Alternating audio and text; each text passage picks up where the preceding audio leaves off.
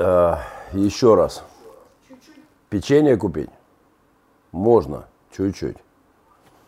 Вечер добрый. Махненко Вью.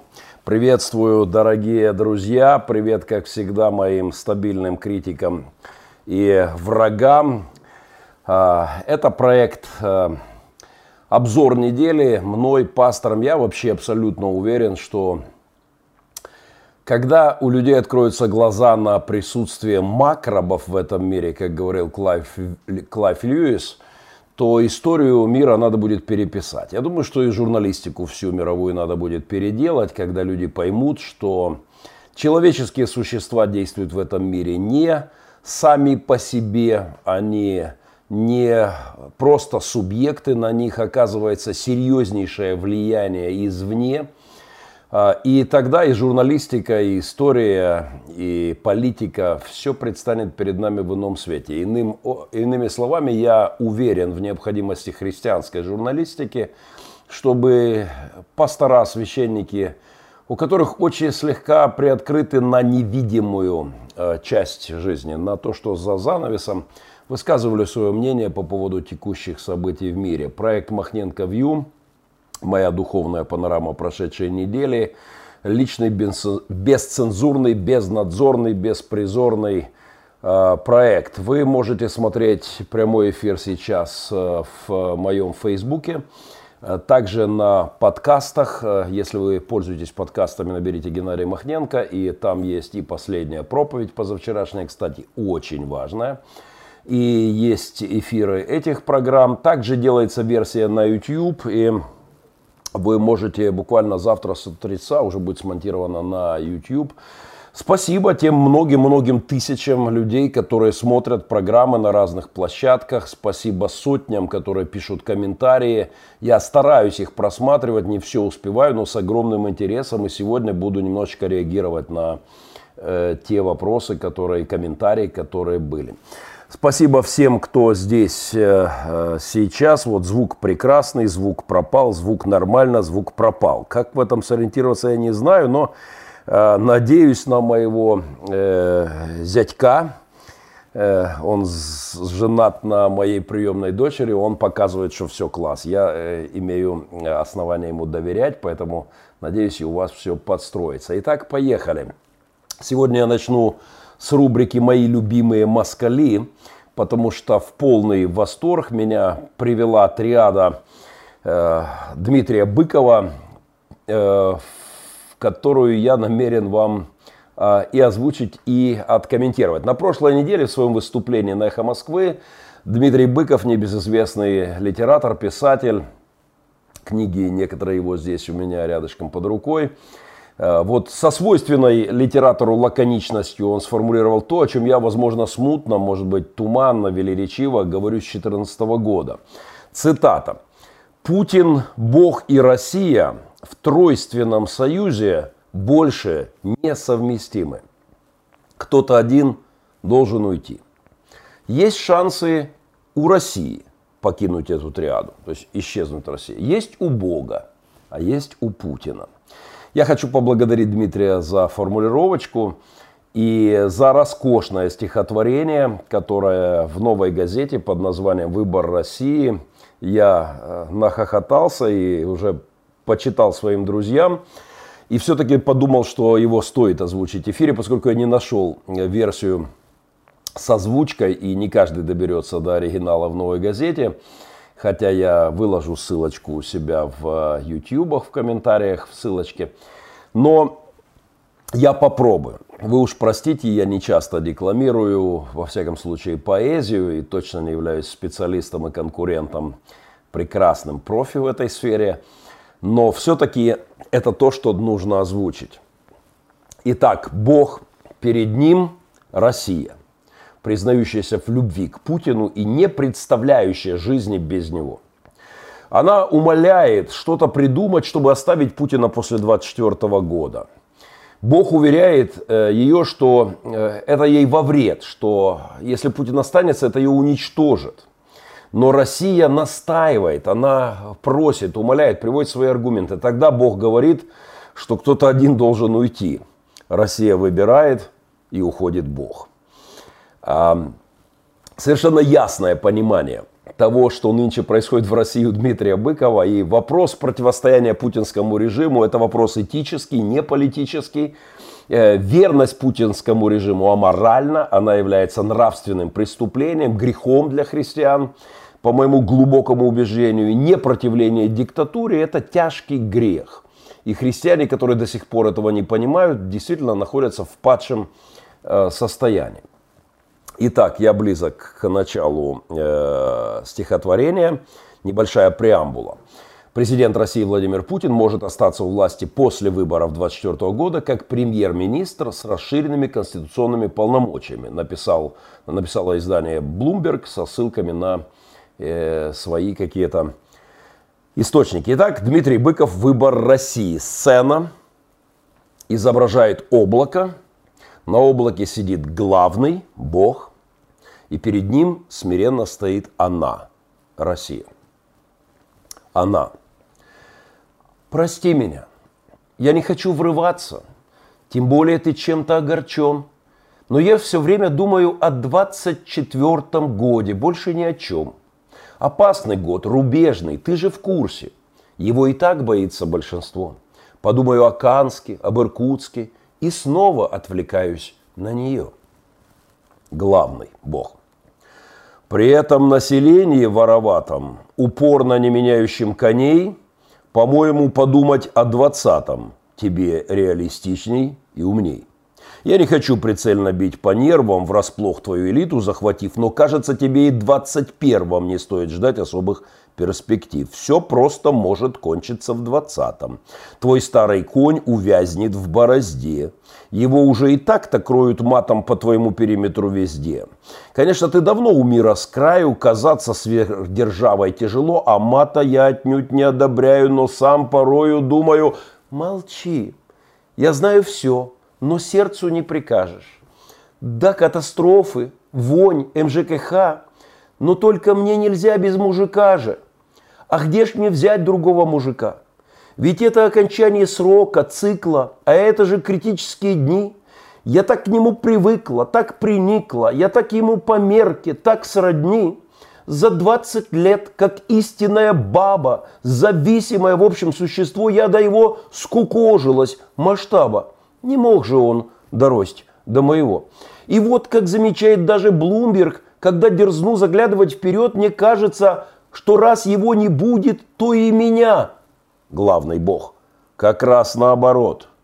Хочу предупредить тебя без лести, что если вдруг да сбудутся мечты и будет он на том же самом месте, ты это будешь, собственно, не ты. Она Россия. Да как же так? Да моего же роста, моих же вкусов, нравов и примет. Да как же, как же я? Да очень просто. Когда он там, Тебя там больше нет. Не думай удивить собой планету. Нет ничего особенного в том. Тебя уже и так почти что нету. На карте ты, а в сущности фантом.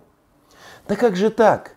Да мир же будет вздыблен. Да закипит же целый регион. Короче, если он, блин, то не ты, блин. А если будешь ты, блин, то не он. Я не могу принять такого факта. Заранее сгораю от стыда. Ну, Господи, ну, может, можно как-то, чтобы он премьер, и это навсегда.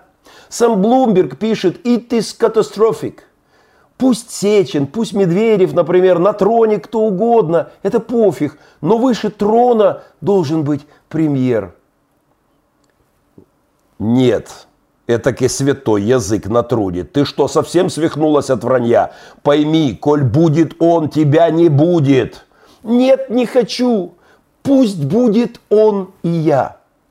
Ты можешь сделать все, тебе не сложно, ты главный, у тебя, вез, у тебя везде родня, ведь можно он и я. Конечно, можно. Пусть будет он и ты, но без меня. Оставьте, наконец, меня в покое. Хоть колотись башкою об амвон, но мы уже несовместимы трое. Один из нас обязан выйти вон. Довольно. Время клонится к отбою. И, как поется в песне «Каравай», твой выбор. Кем ты жертвуешь? Россия. Тобою. Подумай. Я подумала. бывай. Бог исчезает. Я считаю, что пастора России сделали бы крайне богоугодное дело, если бы свою проповедь в ближайшее воскресенье построили бы вот на этом чудесном стихотворении Дмитрия Быкова. Э, еще раз подсказочка. Выбор России, новая газета. Там оригинальный текст. Спасибо Дмитрию за понимание того, что в триаде Бог, Путин, Россия кому-то одному точно не место. Я знаю кому, но дай Бог прозрения э, русскому народу, чтобы побыстрее смекнуть это и реализовать каким-то образом не в очередной виток богоборчества, богоизгнания, э, вместо богоискания, да, бога, богоподавления, богоочернения, богоуничтожения в мозгах, сердцах людей. Дай Бог России сделать правильный выбор в этой триаде.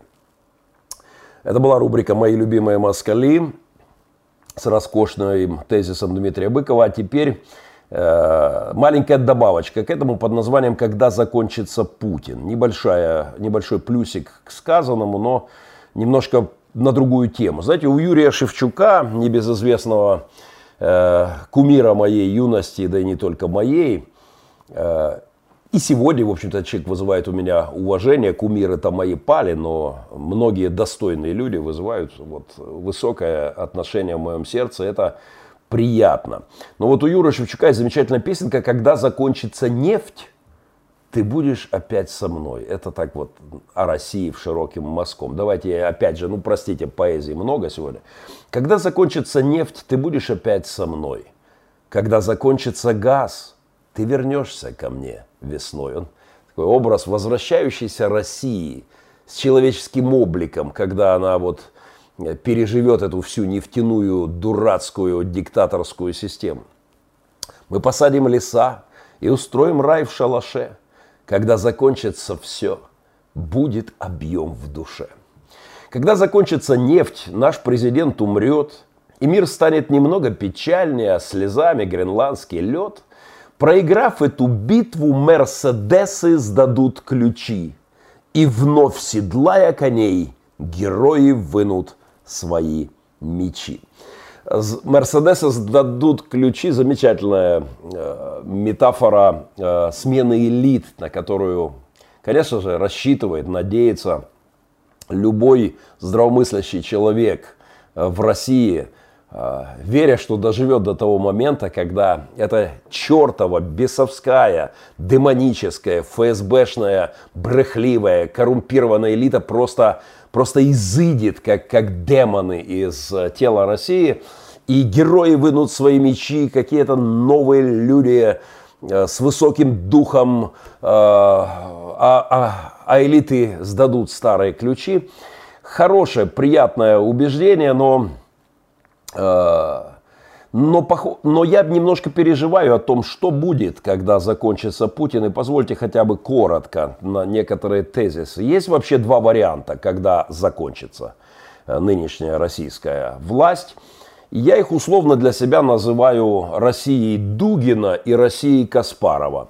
Ну, простите за такие два образа. Я Э, в прошлый раз посвятил Дугину, уверен, не в последний, посвятил э, важный разговор. Я указывал в прошлой передаче о том, что когда Путин критиковал либерализм, у него из уха э, вылазил Дугин. Если вы присмотритесь в видео-версию Financial Times, кажется, да, то вы увидите, как Дугин сидит в ухе. Посмотрите внимательно. И когда он говорит о смерти либерализма, он говорит то, во что верует по словам и вдохновению своего пророка Дугина. Так напомню, господин Дугин с удивительнейшей биографией э, сына генерала главного разведывательного управления и в то же время философа бородача такого.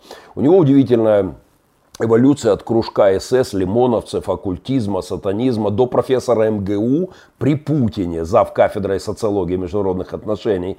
Э, МГУ, не шуточки, член экспертно-консультативного совета председателя Госдумы. Э, так вот, для меня есть два варианта, когда закончится Путин. Это либо Россия Дугина, либо Россия Каспарова.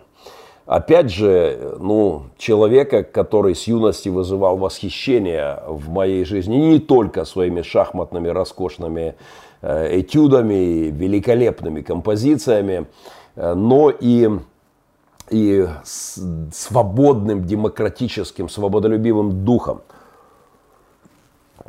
Россия Каспарова или Россия Дугина. Россия Дугина может быть правее или левее, но это не важно. Я все это называю Россией Дугина. Там вы можете большой спектр, не знаю, от России Максима Шевченко, который в последнее время перестраиваться начал, резко переобуваться, то хвалил Путина, теперь хает его в каждой программе, это хороший знак.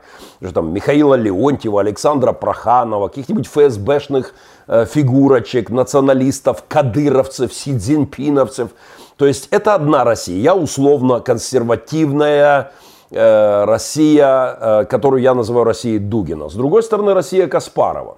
Это тоже понятие спектральное, но ограничимся таким образом Каспаров. Это там от Навального, и, я не знаю, Ильи Яшина, Пономарева, Рыжкова, Любовь Соболева, в конце концов, восходящая звезда, да, бывшая Россия Немцова, это Россия Юры Шевчука, Андрея Макаревича, это североатлантическая, это европейская, это цивилизация, это два разных направления, два вектора, это две льдины, которые реально расходятся. Э, если посмотреть на то, что представляет из себя вариант с Россией Дугина, это, конечно, смотр сил, то там спектр националистов, э, радикальных, хотя они тоже поделены на две части по этой же трещинке. Э, там ФСБшные генеральчики, там силовички всякие золотовые, там какие-нибудь китайские шпиончики со спецслужбами крайне заинтересованы именно в варианте России Дугина, когда закончится Путин. Россия Каспарова э, от Навального, который вот опять вышел с НАР, не знаю, на, в конце этой недели, э, может быть, опять туда отправится до каких-нибудь новых Зеленских, которые у вас здесь могут появиться, вдруг всплывут на поверхность. Но вот эта Россия, она беззубая. Она безоружная. Она не силовая. Она интеллигентная в большей степени несоизмеримо. Она, она не вооружена. Она, вот, ну, в принципе, все это можно разложить в, эти две, разложить в эти две корзины.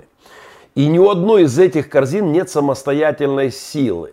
Потому что полюса уже завертелись между э, азиатчиной во главе с Китаем или все-таки евроатлантическим каким-то сообществом. То есть есть полюса.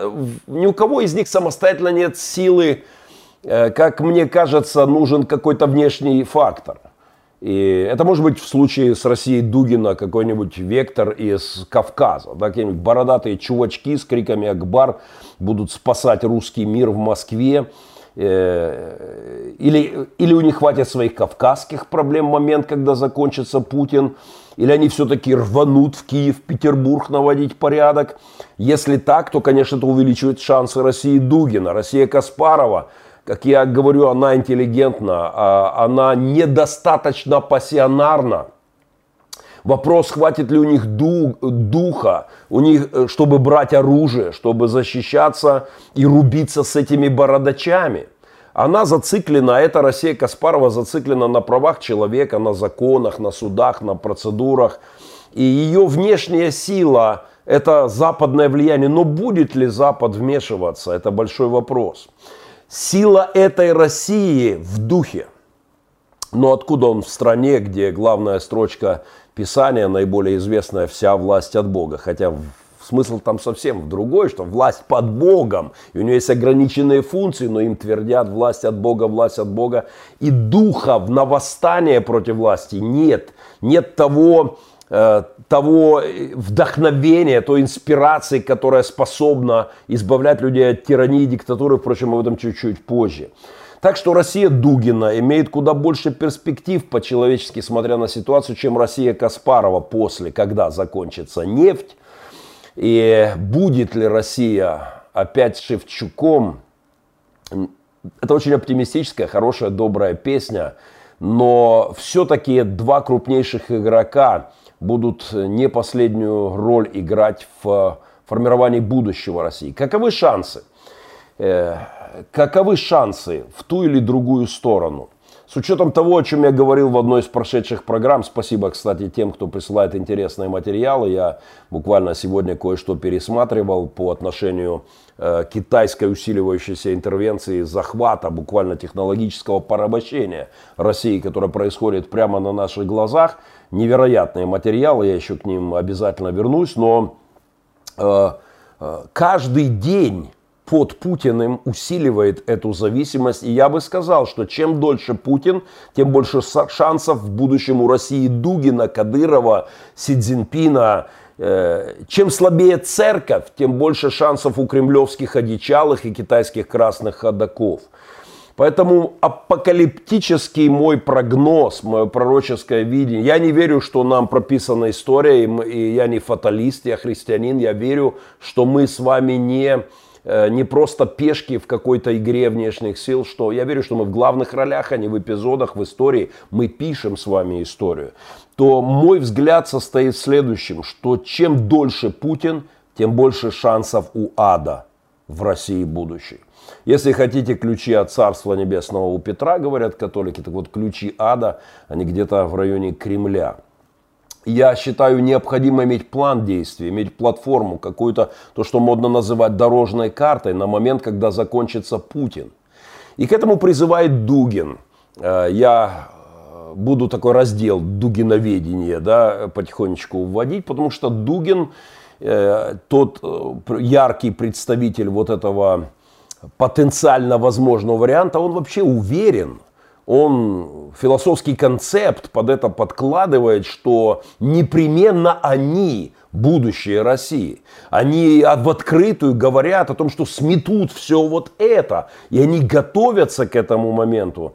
Э, если протестанты России, если христиане России, э, которые сегодня больше беспокоятся о гонении в Украине на московский патриархат вместе с если они вместе со своей страной, вот этих кремлевских телепузиков, телеголовастиков, да, если, прильнувших к телевидению, смотря что там у хохлов, если протестанты не очнутся, то быть беде в будущем. Торопитесь, россияне, у вас шанс на нормальную жизнь, когда закончится Путин, уменьшается с каждым часом. Иначе, иначе как в предыдущей теме и триаде, которую я комментировал, иначе уйдет Бог – и вы останетесь один на один э, с будущими проблемами.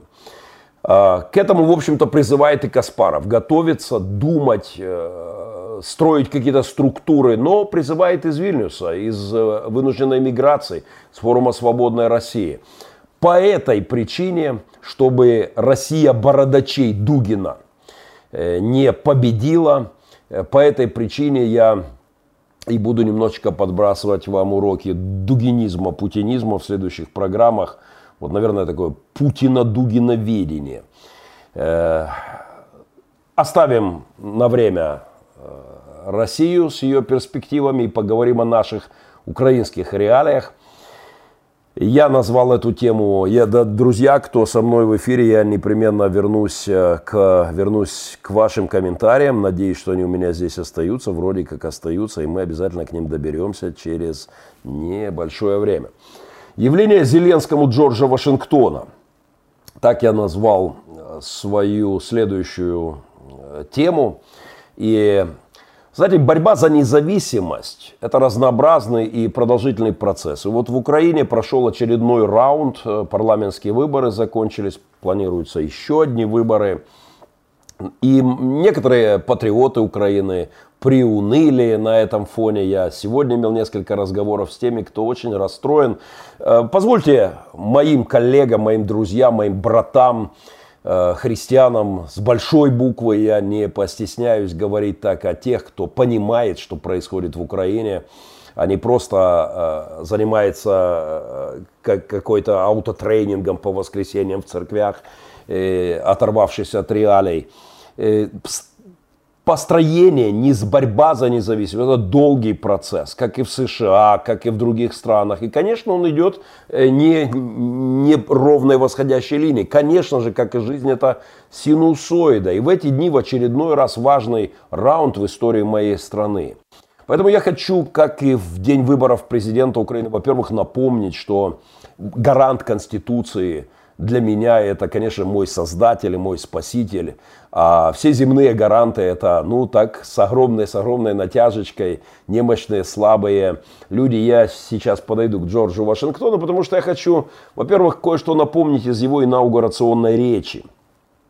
Если вы воспользуетесь подкастом и наберете Геннадий Мох, или Мохненко в подкастах, то уже там, по идее, лежит моя воскресная проповедь. Э, и очень важная, стратегически важная проповедь вообще для осмысления того, что происходит сегодня на постсоветском пространстве, в целом в мире. Считаю это принципиально важным. Скоро выйдет видеоверсия, я непременно ее э, выложу. Но инаугурационная речь первого президента США, как раз э, Владимир Зеленский уже на нее ссылался. Получилось так, что Центральная избирательная комиссия э, объявила окончательные результаты выборов президентских в Украине в день, когда было, э, был юбилей 230 лет с дня инаугурации Вашингтона. И Зеленский тогда еще пошутил, что я, мол, не Джордж Вашингтон, ну пока, по крайней мере. И позвольте кое-что из, из инаугурационной речи. Вообще, если говорить о об отцах-основателях, то, конечно, это масштабчик серьезный. Знаете, перед тем, как Вашингтон говорит, а, а, дает какие-то важные тезисы в своей первой речи, он долго говорит о своих недостатках, о своих несовершенствах, о, о своей неспособности к такой ответственной задаче. Это меня очень э, веселит, потому что в отличие от наших политиков, кричащих о своих достоинствах на каждом углу, это смотрится ну, слишком контрастно. Джордж Вашингтон христианин не в нынешнем значении этого слова, вот там у меня Бог в душе, как наш нынешний президент отвечает нас о своих религиозных убеждениях. Он, э, он был христианин в самом высоком смысле этого слова. Э, он знал о греховности человека, о своей неспособности, о своей немощи, о своей болезни, Э, которой болеет каждый человек. Это базовые истины христианские. Мы все больны грехом, греховностью, эгоцентризмом, гордыней. Э, мы ограничены рационально. Мы вот инаугурационная речь Вашингтона начинается с этого большого раздела. Он долго говорит о своей неспособности, э, а не о неспособности депутатов, твоих оппонентов, вы все не умеете работать, пошли вон отсюда и так далее. И вот что говорит э, Вашингтон. Было бы непростительной ошибкой не припасть в этом первом официальном выступлении с пламенной мольбой к той всемогущей божественной сущности, которая правит вселенной, верховодит в Совете государств и своей неспосылаемой свыше помощью способна восполнить любой недостаток человеческой натуры с просьбой об освящении ее благодатью во имя свободы и счастья народа. А, Вашингтон говорит о своей глубокой зависимости от Создателя. И я хочу посоветовать эту простую, очевидную мысль э, нашему новому президенту и новому парламенту, который избран на днях, подсчеты голосов которых заканчиваются в эти дни. Вы все абсолютно зависимы от Бога, от Бога по факту, каждым своим дыханием, каждым ударом сердца, каждым вздохом, свет в ваших очах, каждый шаг, улыбка ваших детей, вся наша планета, да, все в его руках. И вот это стоит помнить и стоит прибегать к, к этому. С, об этом говорил Джордж Вашингтон, которого, кстати, цитировал Зеленский в э, те дни.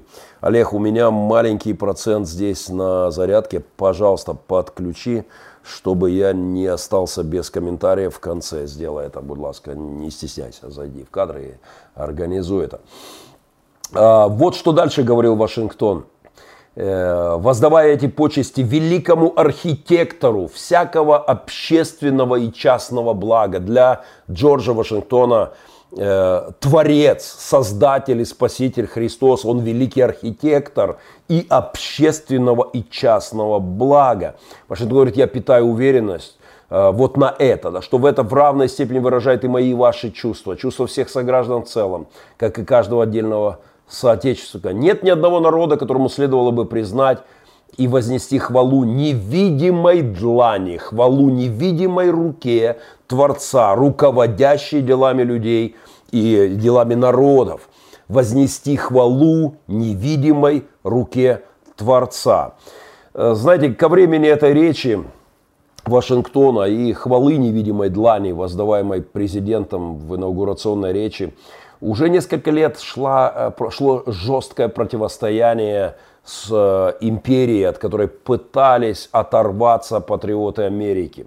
И это очень похоже на то, что происходит э, сегодня с нами. Британские власти, они были убеждены, что война с повстанцами, требующими своих прав, будет очень коротким делом. Но одна проблема – добровольцы против мощнейшей регулярной армии мира – какие-то странные люди поднялись против империи, их жажда свободы вела их к тому, что они платили самую большую цену своими жизнями.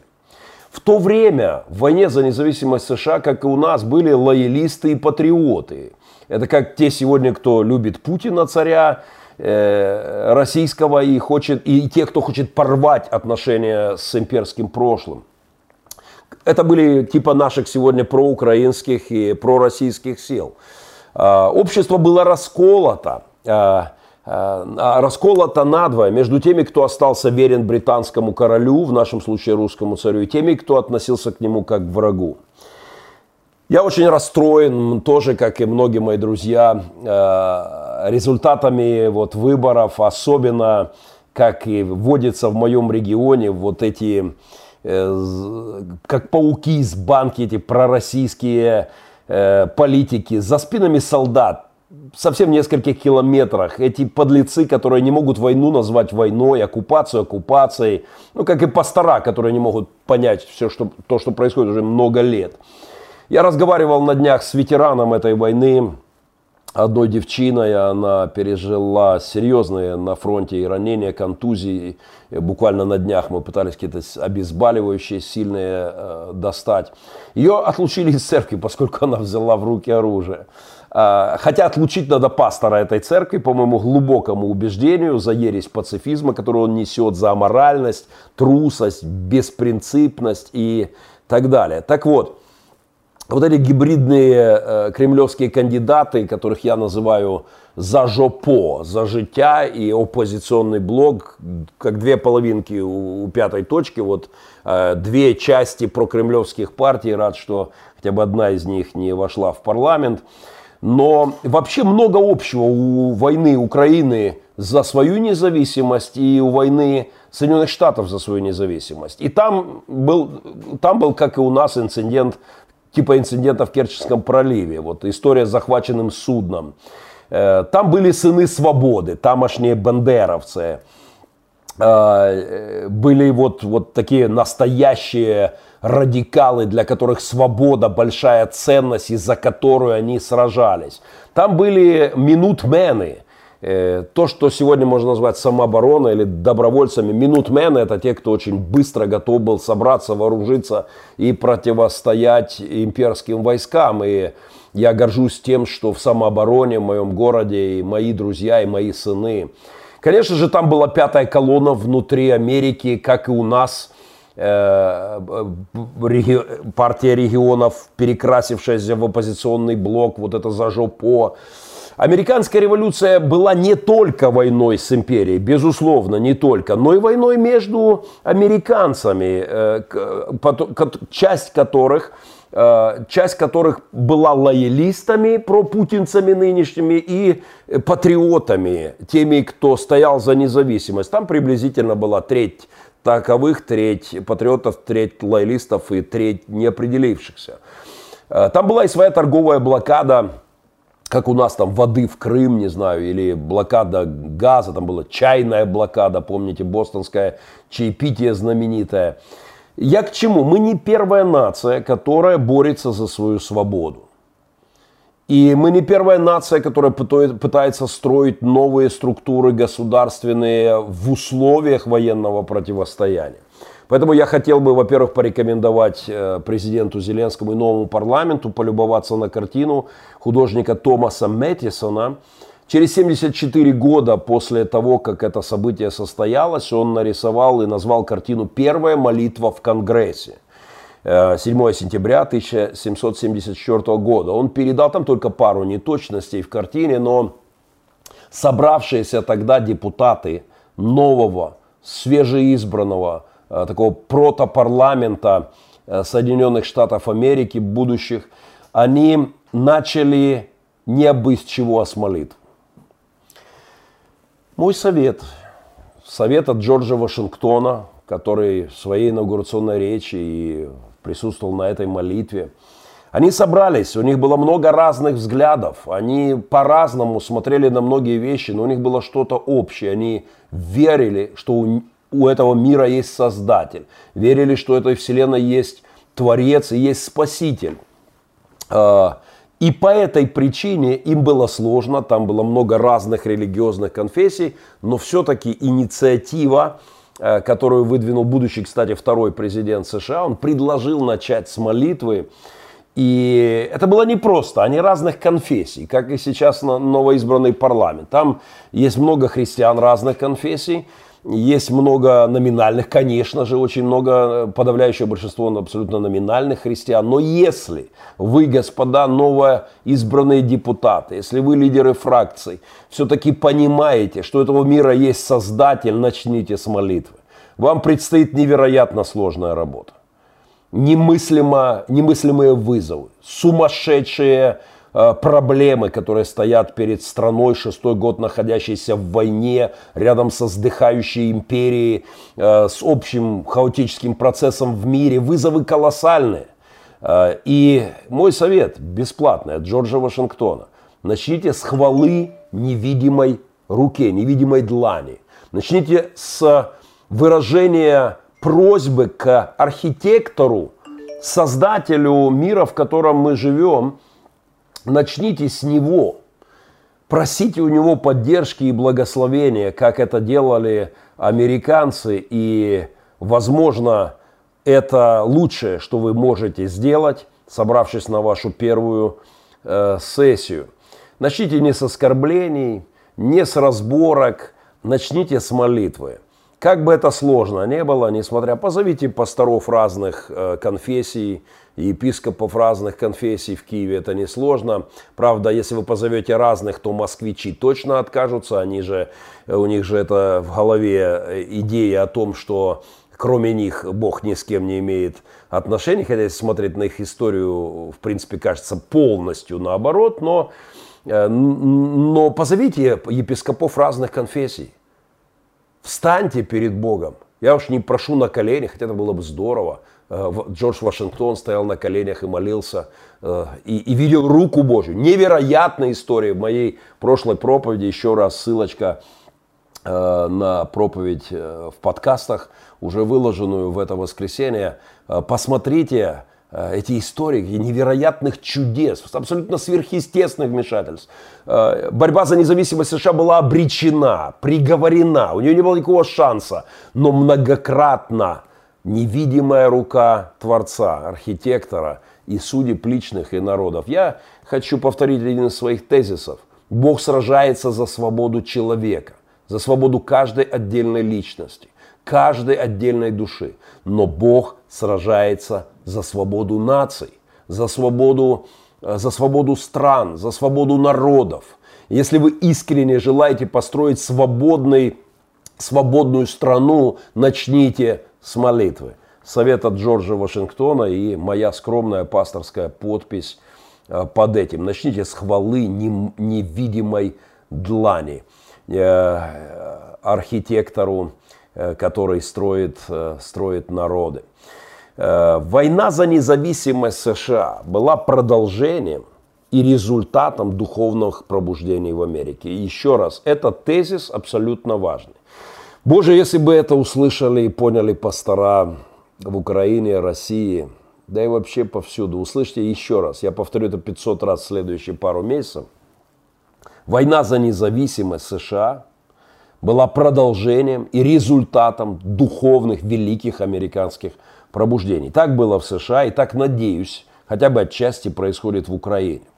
Потому что пробуждение это не только рост количества церковных зданий, храмов, молитвенных домов. Это не только собрания на стадионах. Это появление политического мышления, социальной концепции, гражданской позиции, рождение правового Э, гражданского общества, если хотите, политической, политической религиозной журналистики, политической религиозной мысли, вообще концептов. Это война парадигм, это война идей.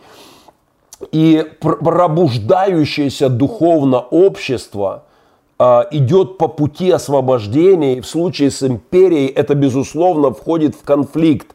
Война за независимость в США и в Украине является продолжением э, духовных процессов оздоровления, освобождения наций. Томас Пейн э, написал э, свою знаменитую брошюру «Здравый смысл», э, недавний иммигрант из Англии, и при населении в 2,5 миллиона человек – в колониях. Э, больше 120 э, тысяч экземпляров было продано за три месяца. 120, это по тем временам, это абсолютно нереальная история. Всего было продано полмиллиона повсюду. Все обсуждали, рассуждали об этих христианских э, истинах. Вот цитаты из того важного документа, советую всем почитать. «Царская власть от язычников. То было самое ловкое дьявольское ухищрение царя, диктатора. Оружие – это последнее средство, э, которое все-таки решает спор, если другие аргументы не работают. Проливать кровь всего лишь за отмену нескольких несправедливых законов, которые к тому же могут быть опять приняты, недостойно. Если сражаться, то за свободу, за независимость. Ничто не уладит наши дела быстрее, чем открытая и решительная декларация независимости. Есть документы, которые стоит перечитать. Э, появление политической сознательности христиан – это результат пробуждений, великих американских пробуждений. Я горжусь тем, что вижу все больше христиан на постсоветском пространстве, которые не вынесли Бога за скобки жизни – которые понимают, что обязанность соли осолять это общество, светильника, да, э, стоять не где-то под сосудом, не где-то под кровать вынесенным. Великие американские пробуждения – Э, они вели к войне независимости. Войну независимости США в Англии, в империи называли не иначе как пресвитерианским бунтом, ну, баптистским бунтом, сектантским восстанием колонистов. Поэтому, когда я слышу о баптисте Турчинове или обо мне, э, сектанте кровавом пасторе Махненко, то я получаю удовольствие, потому что это комплимент. Именно так называли в империи восставший народ, отстаивающий свои права и против диктатуры. Я искренне надеюсь, что церковь в Украине внесла свой вклад в эти 29 лет независимости, чтобы появлялись свободные люди.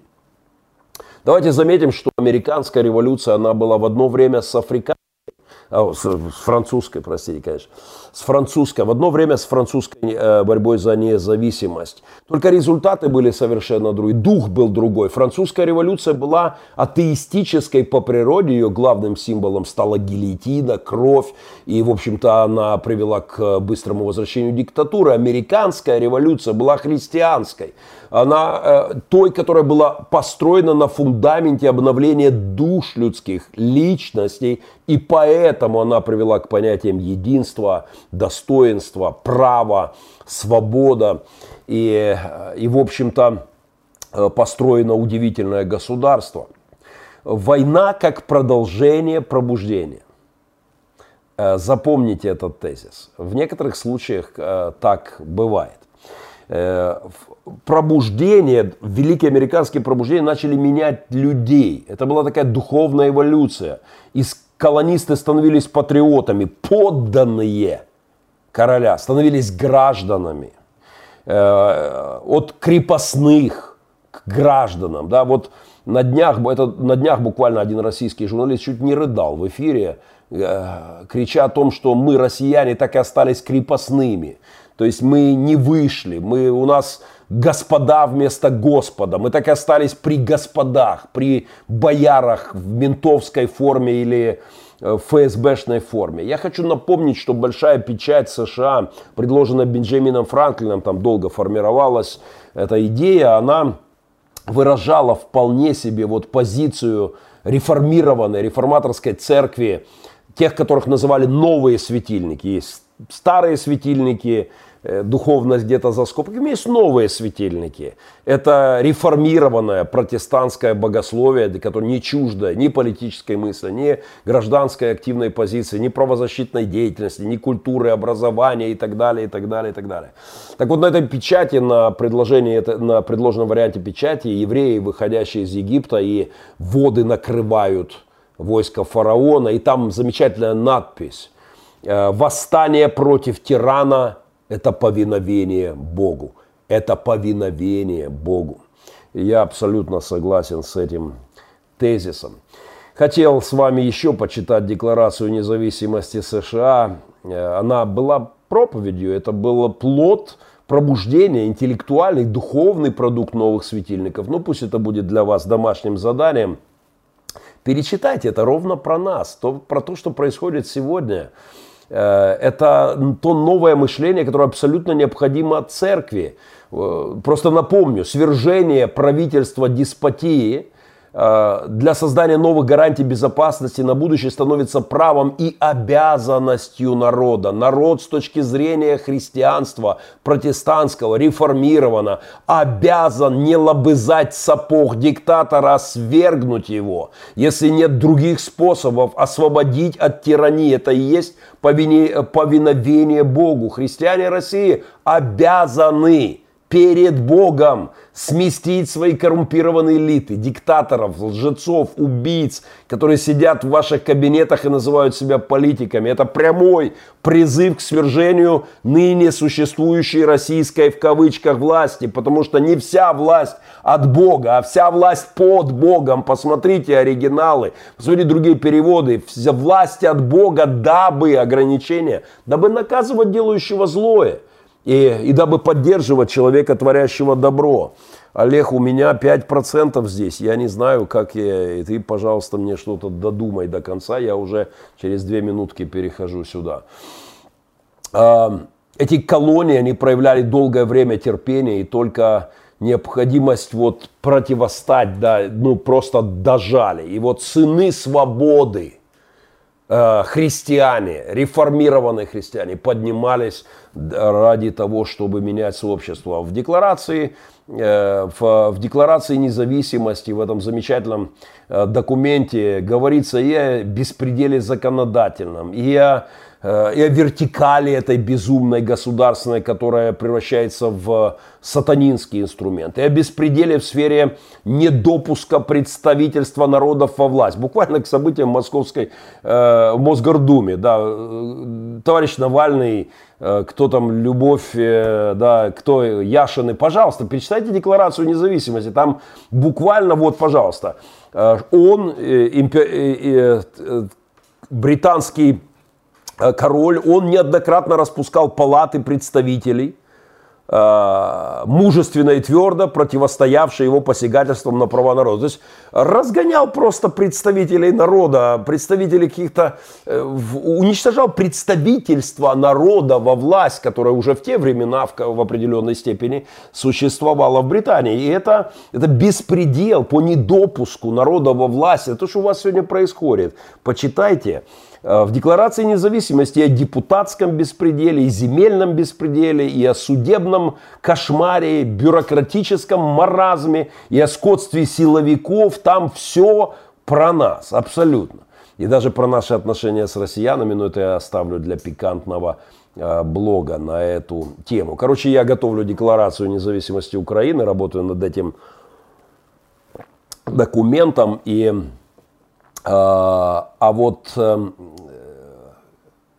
господину Зеленскому еще раз цитата уже из последней речи Вашингтона, когда он прощался, уходя, э, уходя со своего поста, отказываясь в третий раз э, участвовать в выборах президента США, он говорит несколько важнейших вещей. Говорит об улыбке неба благосклонной, которая нужна людям. И я еще раз повторю новоизбранному парламенту, более чем мудрые ходы, больше, чем толковые экономисты, более, чем какие-то ваши махинации, интриги договорники с олигархами, межпартийные сейчас процессы, вам нужна благосклонная улыбка неба. И божественное благословение, о котором опять и опять говорит Джордж Вашингтон, э, к которому стоит прислушиваться. И вот последнее, что я сделаю по этой теме. Знаете, вот Зеленскому в, в, в, в фильме э, «Слуга народа» у Голобородька постоянные видения. Его посещают то один, то второй какие-то какие-то мощные видения. И ему являются там Богдан Хмельницкий, Нестор, Нестор Листописец и княгиня Ольга.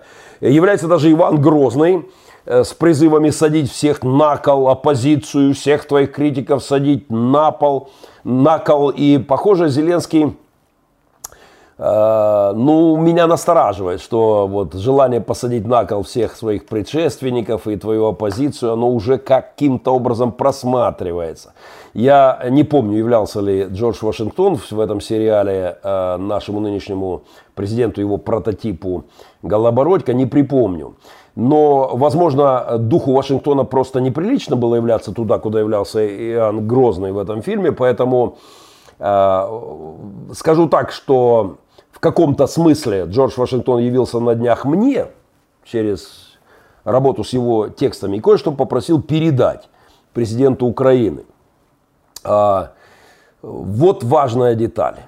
Буквально текст сложный, но внимание. Чередующееся доминирование одной фракции над другой, последняя речь Вашингтона, обостренное естественным для партийных расколов чувством возмездия, которое в различные времена и в различных странах влекло за собой наиболее чудовищные преступления, само является ужасным деспотизмом. разборки партийные, желание одной партии, выхватившей власть у другой, уничтожить своих предшественников, омерзительная вещь с точки зрения Джорджа Вашингтона – и ужасная аморальная вещь. Нарастающий в таком случае разброд и лишение подталкивают людей к мысли искать защиты и отдохновения у отдельной личности с абсолютной властью. И рано или поздно глава победившей фракции, более способный или более удачливый, чем его соперники, обращает эту ситуацию на пользу своего собственного возвышения на руинах общественной свободы. Э, я эту ссылочку на э, речь Вашингтона перед его расставанием с президентской должностью постараюсь ставить и почитайте. Дальше сказано, что если это происходит, если победившая партия начинает заниматься возмездием, это идет к очень нехорошим вещам и внутри страны, а также это открывает дверь зарубежному влиянию и коррупции, которые под прикрытием партийных разногласий легко находят доступ к правительству. Таким образом, политика и воля одной страны оказываются подчиненными политике и воле другой. Я бы советовал от имени Джорджа Вашингтона новоизбранному президенту моей страны и новоизбранному парламенту услышать не самого последнего политика в человеческой истории – которым удалось заложить основание, мощнейшее основание одной из самых успешных наций э, в, за всю историю, за всю летопись человечества. Прислушайтесь, невероятно важно. Ну, очень я хотел откомментировать э, господина Шария, так все-таки сделаю это. Ну, может, чуть-чуть, э, чуть-чуть, да. Господин Шари опять проигрался в рулетку, на этот раз в политическую. В украинскую политическую то ли старый игроман, лудоман, на время завязавший. Раньше он выносил все из дома, с работы, потом был в завязке такой христианской, э, покаялся, остановился, но потом вернулся, сорвался и еще в, и, и, и еще в 14-м Анатолий Шари стал играть по новой, причем играть уже не, на, не в рулетку, не в этого однорукого бандита, а играть на крови. А, его великолепные э, репортажи Анатолия Шария вошли в историю моего города. о том, как в Мариуполе на проукраинские митинги приходят за деньги, о том, как трагедию с Боингов спланировали американцы, организовали украинцы, ну а подсунули и как чуть ли не заставили курок нажать бедных несчастных утопистов ДНРовцев, утопистов, как нежно. А, то, чем занимается Шарий, это называется преступно, преступление информационное. Это не пропаганда, как тонко заметил председатель Союза журналистов России – выступавший недавно на э, форуме «Свободной России» в Вильнюсе, где я смог побывать хотя бы коротко. Пропаганда подразумевает какую-то идеологию. Ее у Анатолия Шария, конечно, никакой нет. Есть заказуха, есть сливы, есть сдачи, есть э, какие-то целеполагания из конторы э, ФСБшной. Это абсолютно понятно по его повестке дня, поэтому прав – э, прав Фейган, Марк Фейган, который назвал и, кстати, отстоял в суде право, что может так выражаться, э, назвал господина Шария, теперь мы можем ссылаясь на суд, назвать его украинофобским животным. Э, господин Шари информационный киллер, информационный убийца, он информационный преступник, а никакой не пропагандист. Для тех, кто не в курсе моих старых приятельских отношений с Шарием, я открою секрет – Э, мои, я и мои сыновья источники его бессонных ночей. В прямом смысле слова несколько ночей в течение одной недели Шари не спал, э, когда был взбешен моим, моими высказываниями его адрес. И буквально мой блог выходил в 9 вечера, к 4 утра выходила обратка, причем длинная обратка, подготовленная командой. Э, и так что я горжусь тем, что у него были бессонные ночи, и так он сильно нервничал и угрожал мне повестками в суде. Я, кстати, до сих пор жду этих повесток, Анатолий. Так вот, то, что у Шария проблемы с ориентацией во времени и пространстве и в каких-то секс-патологических ориентирах доказывается легко. Он, э, он мотивом служения детям – он не допускает, что может быть что-либо иное, кроме педофилии. Это вот сама постановка таких, вот такого вопроса говорит о серьезных проблемах с психикой и сексопатологией. Я не стану сейчас подтягивать ту документацию, которая наполнен интернет с обвинениями в педофилии со стороны его сестры, которая, вот там долгая история, он кричит, что все это опровергнуто, но вы можете добраться до документов. Звездный час, час афериста Анатолия Шария, он, конечно же, был в эти дни, когда суд в Украине занимался его авантюристической персоной, люди выходили на Майдан с требованием снять его кандидатуру с выборов. Я рад, что образумились и сняли. Вот даже в моем городе он провел флешмоб, и один из моих сыновей хотел в нем поучаствовать со, ну, со знаком минус, э, с очень серьезной подколкой. Но потом сказал, что все-таки тратить время на этого афериста не стоит, и у него есть более серьезное занятие. Гибридный шари – одна из самых успешных операций Кремля против Украины. Тупой народ, не имеющий никакой практики критического мышления в информационных мирах. Толик, я повторю, тупой народ – который прямо с газеты «Правда» или там «Комсомольская правда» перепрыгнул на блоге Шария, не, не умея вообще э, посмотреть на то, что ему скармливают. Так вот, я напомню, что свою доблохерскую, я, э, слово блохерское я объяснял, это от слова херить, похерить, это уничтожить, загадить, э, разрушить, да, потому что Анатолий Шари не блогер, а блохер, он разрушает души, судьбы, когда он врет о том, что происходит в Украине, в моем городе, о сбитом Боинге и так далее, масса лжи и вранья. Так вот, это блохер, и э, Анатолий был игрок, Впрочем, он и сейчас, хотя и каялся, и отрекался от лудомании, вот игровой зависимости, он не перестал играть. Он сменил игру, поднял ставки до максимума. Нынче это уже не однорукий бандит и не тотализатор лохотрона, это бандит вполне себе настоящий. Теперь в ходу не просто рулетка в казино, но куда более драматичная русская оккупационная рулетка в Украине. А игровой стол у Толи вырос до размера Донбасса и Украины. Я называю Анатолия лошарием. И, во-первых, по аналогии с лошариком, это еще до подводной лодки я к нему прилепил. Э, лошарик – это любимая игрушка целого поколения советской детворы. Если вы помните, он там то исчез, а потом опять собрался на арене цирка под аплодисменты и требования публики. Вот Анатолий э, Ло Шарий потому, что он, он перестал играть, покаялся, рассказывал о том, как Бог коснулся его жизни, а потом, а потом адреналинчик зашкаливал, он уселся за игровой стол под названием «Война в Донбассе».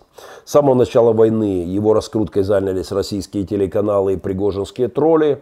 Это понятно специалистам, которые занимаются Ютьюбом, каким образом его рейтинги начали зашкаливать. Это мощнейший пиар его на российских телеканалах, где он всю кремлевскую повестку абсолютно впихивал людям в мозги, выдавая себя проукраинским блогером. Ну а теперь этот аферист обнаглел до такой степени, что свою партию пытался продвинуть, в наш Э, в наш парламент.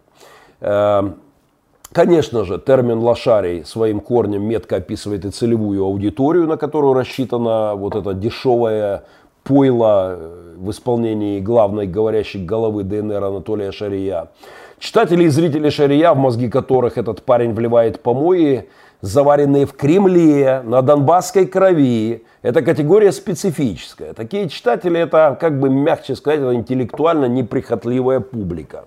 Поэтому старая поговорка аферистов, а Шари специалист в сфере вот этих лохотронов, старая поговорка «без лоха и жизнь плохая» это про Анатолия. Он нашел свою публику, и которой, безусловно, я испытываю глубочайшее отвращение. В том числе и к моим землякам, конечно же, которые не имея никакого способа и опыта критического мышления, верят в ту туфту, которую Анатолий скармливал э, людям. Потому что приехать на украинский митинг и сказать э, и рассказать нам, кто там собирался и собирается о том, что мы за деньги там собираемся, и вот в этом углу нам тут и платят, ну ты наглое, дерзкое брехло, Анатолий. И это и это грустная история. Впрочем, я не раз высказывался по поводу этого господина, поэтому просто с радостью констатирую, что он опять проигрался. И единственное, что я добавлю, Шари многократно в мой адрес бросал о том, что я издеваюсь над детьми. Э, я эдакий негодяй, который вот детей заставляет рыть окопы и поддерживать хунту и прочие-прочие вещи. Так вот, Анатолий, есть вещи, которые тебе точно не понять, тебе, тому, кто бросил супругу, э, и с ребенком, насколько я э, понимаю. Рассказывать мне о детях, мне отцу 33 приемных детей не стоит. Не стоит. Э, не надо меня учить жить и любить детей. Я, конечно, понимаю, что объяснить тебе, что война отцов с детьми – это не новое явление – Можешь пересмотреть фильм «Патриот», там знаменитая сцена, как Мел Гибсон сражается за независимость вместе со своими сынами. Кстати, на той войне в США 16-летние, 13-летние, иногда даже 10-летние дети участвовали активным образом в военных действиях. Такова была и демография, слава богу, сегодня ситуация иначе, что очень часто 16-летние ребята и даже 13-летние, кто мог уже держать оружие, сражался за свою независимость. И это не потому, что мы кровожадные люди, Анатолий, это потому, что свобода – это ценность, и мы учим этому наших детей.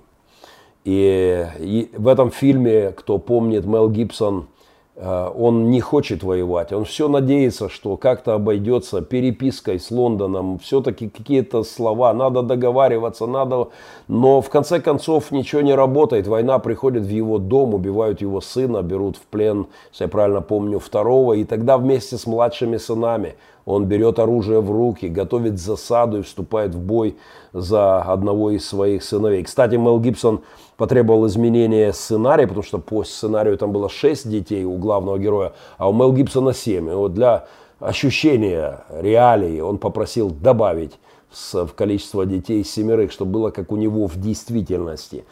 Э, господину Шарию вряд ли понять, что такое дети на войне – и этому негодяю точно не учить меня заботиться о детях, э, не ему рассказывать мне, как это делать, но я горжусь, конечно же, горжусь тем, что мои сыны старшие сыновья вместе со мной рыли окопы с первых дней, совершеннолетние, старшие, что мои младшие сыны участвовали в изготовлении разных вещей в поддержку украинской армии. Я, я горжусь тем, что мой детский дом проводил акции «Хлеб и вода за Украину», ограничив себя, дети ограничили себя в питании, мы запретили им э, полную голодовку, разрешили от одного приема пищи отказаться э, в день, э, чтобы заявить свою гражданскую позицию. Я горжусь этим, безусловно. Я очень рад, что моим несовершеннолетним детям не пришлось брать оружие, пока, как и мне. И я горжусь своими сыновьями-солдатами и неморальному уроду, негодяю, лжецу, подлецу э, указывать мне, как воспитывать детей, тем более меня в этом плане э, критиковать. Самый известный из э, детей, сражавшихся за независимость США, в 13 лет он вступил в ряды ополченцев, был э, седьмой президент США Эндрю Джексон. Он попал в плен к британцам, и когда ему было 13 лет, э, когда ему британский офицер заставил чистить сапоги, но Джексон довольно дерзким подростком был и Э, вероятно, ответил британцам, британскому оккупанту, куда эти сапоги надо засунуть, то офицер рассверепел, выхватил сваблю, ударил тупым концом, и парнишка э, не смог, э, это даже коснулось, у него остался проломанный такой череп, и до конца своих дней, будучи президентом США, когда он говорил о свободе, он часто поглаживал эту вмятину в своей голове, и всю жизнь у него осталась эта привычка ощупывать эту вмятину, чтобы помнить цену свободы. Дети, патриоты в ополчении, в разведке были нормой для борьбы за независимость США. И я помню, когда ко мне приехала доброволец девчина во время этой войны, ей, ей было еще не было 17 лет, и она пошла добровольно воевать. Я был ошарашен, опешен и, конечно, это меня расстраивает, но я горжусь тем, что мы делали вместе с моими детьми, э, с детьми-солдатами, с взрослыми моими парнями, кто пошел воевать и проявлял мужество. Это тебе, шарей, не в спины стрелять э, выбегающему из э, кафе мужичку, как ты это делал там где-то в Макдональдсе или где, проявляя великое мужество травматом в спину. Мои сыны настоящие герои. И не дай бог тебе где-то с ними пересечься после того, что ты осмелился наговорить в мой адрес. Ну, думаю, это не завидная перспектива. А, в общем-то, я не раз говорил по поводу шария, выложу скидки, э, мои старые официальные заявления.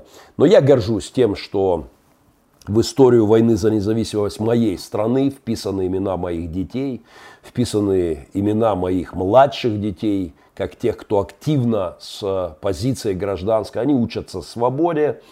Я горжусь тем, что в цикле «Герои украинского Донбасса» снято уже два фильма э, обо мне, моих сыновьях, о нашей церкви, о наших капелланах. Э, для меня это честь, что это продолжение пробуждения. Это слово Шари еще должен Э, помнить. Только прошу, Анатолий, если соберешься что-то писать в обратку, то выспись хорошенько, береги свое здоровье, оно и так подорвано лудоманией, поэтому тебе лучше как бы э, по ночам спать, пиши днем обратки, если, если соберешься опять выливать какое-нибудь дерьмо в мой адрес. И я, э, как всегда, многое чего не успел сказать, много всего важного, ну что ж, как-то в блогах или договорю. Э, вот перед... А? Э, а что здесь ушло? В Фейсбуке, в компьютере. Я не думаю, что здесь сохраняется все.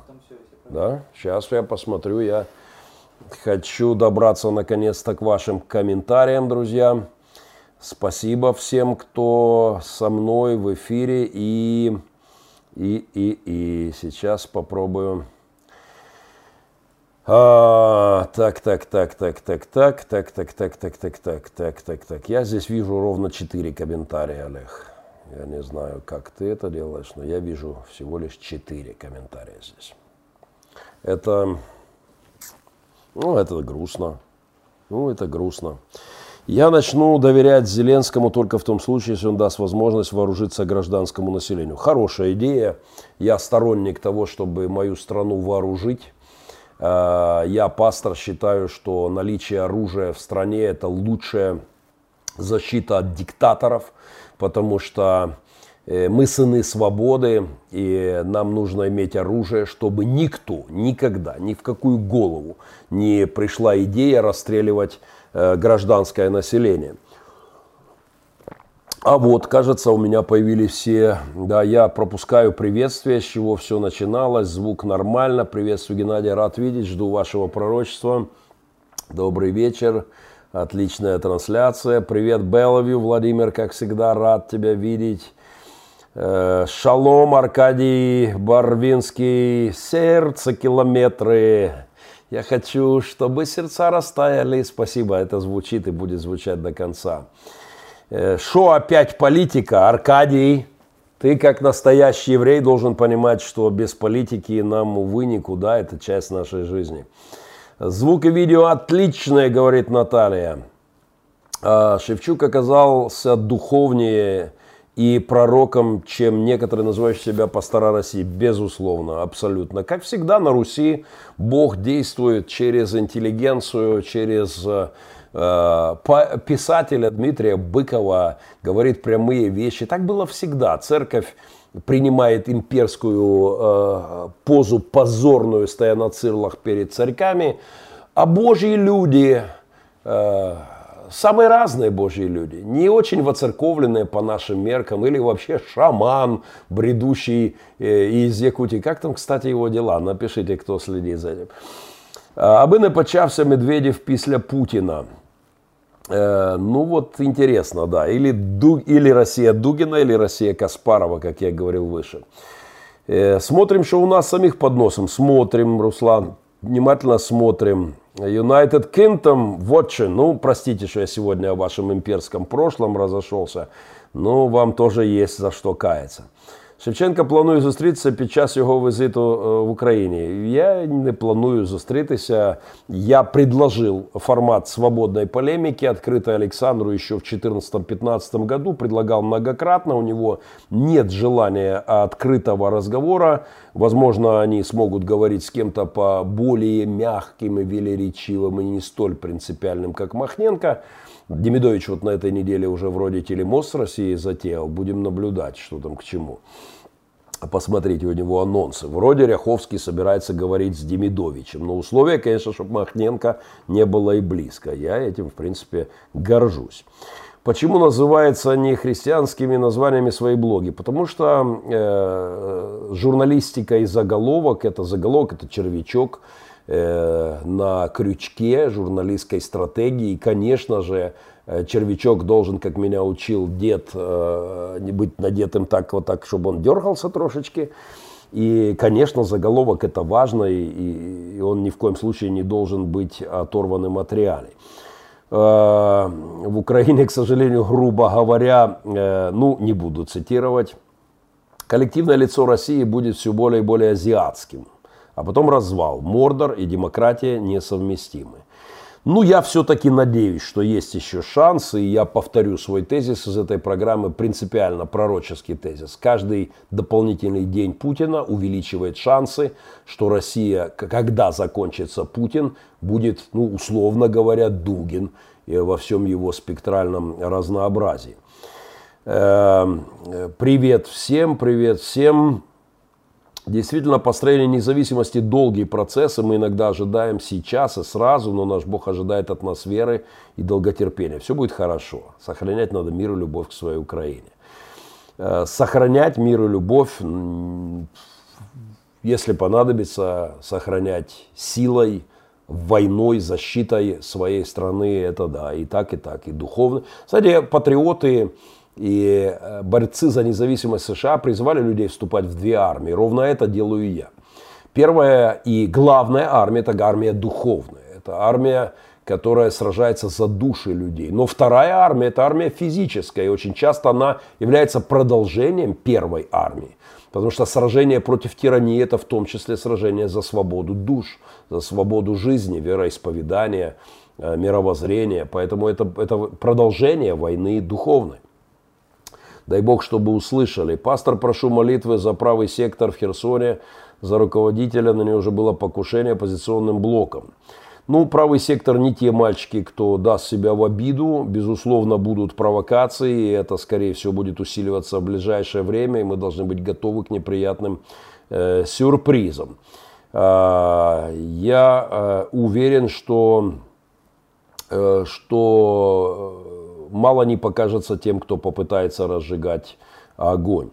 Привет, гвардии, спасибо. Привет с Волыни, привет из Одессы, привет и... Э, приветы, приветы. Э, привет, Евгений, который белый. Привет твоей возлюбленной и моей э, дочуре.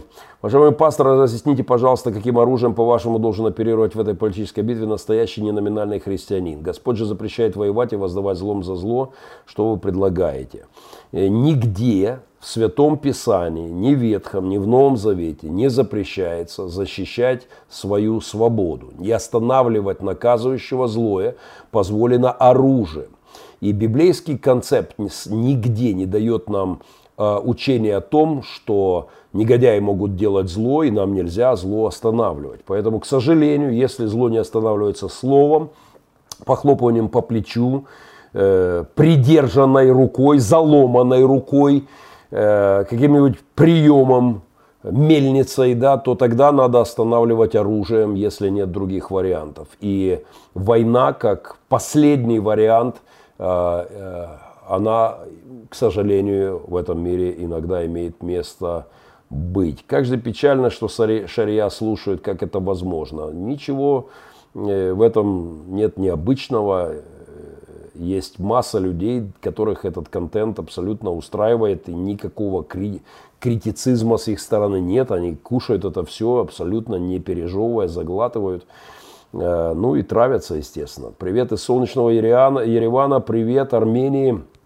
Знамя, которое я поднимал на вершину э, вашего легендарного Арарата вместе с нами. Э, привет всем присоединившимся. Когда приедете в гости в Армению? Вы дружите с Артуром Симоняном. Никогда не виделись, никогда не пересекались, но мое почтение армянскому народу. И еще раз, э, брат из моей церкви был первый армянин, поднявшийся на вершину Арарата с времен геноцида и оккупации Арарата и территории Арарата. И я вместе с ним спустя несколько лет и со своими сынами поднимался на вершину Арарата. Спасибо всем за добрые слова э, к ефіру. Справа, э, а справді є така хвороба шарі головного мозгу? Думаю, в какой-то степени да. Львов слушает, удачи, привет, столице Западной Украины. Геннадий создается впечатление, что обсуждают шария, не озадачиваясь тем, что он делает. Он не пишет, он говорит, он видеоблогер. Очень поверхностное суждение, мне кажется, личная обида. Э, как-нибудь найдите, где Шари говорит антиукраинские вещи. Пожалуйста, хочется удостовериться. Я уже устал от, э, от сторонников Шария, которые задают мне тот же и тот же тупой вопрос, где антиукраинские вещи. Везде антиукраинские вещи. Еще раз. Шарий заявлял, что в моем городе в 2014-2015 году люди выходят на проукраинские митинги э, ради денег, за деньги. Абсолютная брехня. Шарий объяснял, что войска Коломойского, это его заголовок, расстреливают людей в центре Мариуполя. Просто едут и стреляют по людям. Просто ходят люди мирно, нормально. Едут войска Коломойского. А что мы сделаем? Давай постреляем по людям. А, в таком соусе он преподавал. Это информационное преступление, потому что алкоголик в Сибири допивал после этого водку, рвал на себе тельник, а, ехал в их тамнеты и убивал украинцев, и, и их убивали. И вот эта кровь, которая на руках господина Шария. Господин Шарий а, массу подлейших вещей давал в комментариях об Украине и о войне в Украине о событиях в Славянске, о событиях в Мариуполе, о сбитом Боинге. Его сбили американцы, все организовавшие, технически использующие украинцев, но подставившие э, утопистов, ДНРовцев, бедных несчастных. Вот такова трактовка господина Шария. Поэтому не задавайте мне больше эти вопросы. Наберите мои блоги, я там по пунктам э, раскладывал весь э, расклад, э, который я по Шарию давал, просто бегло взглянув. Я никогда не любовался его творчеством, но мне в глубочайшей степени омерзительно. А, так, так, так, так, так, так, так, так, так, так, так, друзья, я прошу прощения, я прошу прощения, у меня опять подзависли комментарии, я не могу их до конца каким-то образом э, созерцать. А, спасибо еще раз, я и так подзатянул эфир, это был проект Махненко Вью. Спасибо всем тем, кто э, смотрит. Я рад тому, что много тысяч людей на разных платформах Э, от Фейсбука, Ютьюба, подкастов и какие-то перепосты отдельные в виде блогов я делаю. И что растет аудитория, и это при том, что, как мне сегодня задавали вопросы, да, э, куда деваются наши комментарии, куда деваются наши лайки, э, при том, что офис Ютьюба находится в Москве, по моей информации, русскоязычного, и там вполне себе ребятки подрабатывают Э, в сторону Кремля. Но ну, ничего, мы это тоже как-то э, переживем. Э, спасибо, всего доброго, прошу ваших молитв и поддержки. Я отправляюсь уже завтра в экспедицию вместе с 6, 7, 8, 7, 8 сыновей надо пересчитать, всегда сложно их пересчитать. Мы идем в экстремальную, тяжелую, радикальную экспедицию в попытке покорения горы Монблан с вершины Западной Европы э, с призывом к усыновлению, мотивируя людей усыновлять сирот. Э, это будет немыслимо тяжело, мне уже снятся кошмары, моим младшим снятся пока романтические сны, они не очень понимают, куда они отправляются. Но у нас впереди экстремальное путешествие. Еще раз спасибо э, человеку, который сделал возможным это путешествие, э, покрыв базовые наши расходы и экипировку на это. Э, всего доброго. Проект Махненко Вью. Спасибо за лайки, перепосты, комментарии. Я верю в необходимость христианской пасторской рефлексии на текущие события в мире. В общем-то, этим и занимаюсь. Всего доброго. С Богом. Мой помощник знает кнопку, какую надо нажать.